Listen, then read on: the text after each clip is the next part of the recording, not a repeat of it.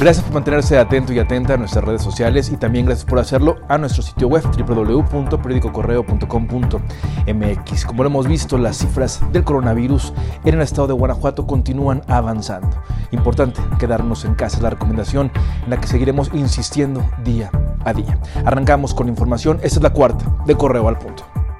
Tres personas fueron baleadas en la panadería La Catedral en la primera sección de la colonia Piletas de la ciudad de León. El ataque se registró a mediodía en el local ubicado entre Sevilla y Popocatépetl.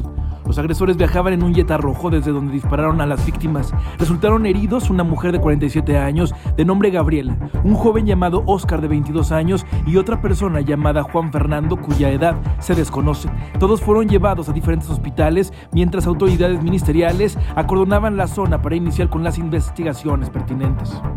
Un hombre fue encontrado muerto dentro de una casa en la comunidad Guayabo de Camarena, en el municipio de Pénjamo. El cuerpo presentaba golpes en el cráneo. Vecinos reportaron el hallazgo al 911 cerca de las 11 de la mañana. Al momento la víctima no ha sido identificada. Se presume que fue asesinada en el lugar. Peritos de la Fiscalía General del Estado acudieron al lugar en busca de indicios. Alrededor de las 4 de la tarde, los capitalinos fueron sorprendidos por tremenda fuga de agua que salió disparada a la entrada del mercado Hidalgo. El incidente se registró en un área donde trabajadores municipales realizaban trabajos de mantenimiento. Se ignora si estas labores fueron la causa. La fuerza con que el líquido salió a la superficie fue suficiente para empapar a peatones y automovilistas.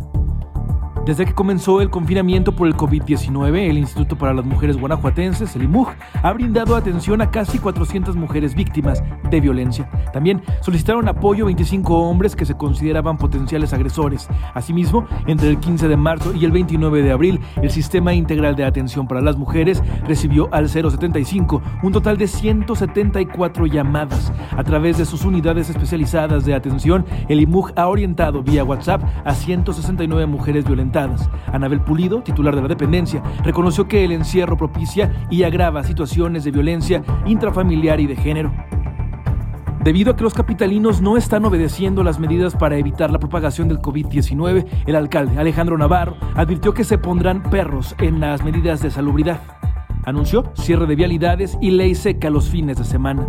Y por eso es que vamos a endurecer las medidas a partir del día de hoy, porque el fin de semana a todos los habitantes de Guanajuato, también a los que nos vienen a visitar, les valió sombrilla, se pasaron todas las medidas de sana distancia por el arco de triunfo, los ciudadanos, y no podemos permitir que se nos enferme nadie más, y tampoco que haya muchas más muertes ni decesos en el municipio. Me van a odiar, se va a enojar la gente conmigo, pero al final de cuentas tenemos que parar la curva que todo el mundo nos ha dicho que empieza a partir del jueves las, las instancias federales y estatales y vamos a ponernos muy muy perros esa es la palabra muy canijos hasta aquí la información por el momento. Le invito a que permanezca atento y atenta a nuestras redes sociales y también a nuestro sitio web www.periodicocorreo.com.mx. Hasta la próxima. Quédate en casa.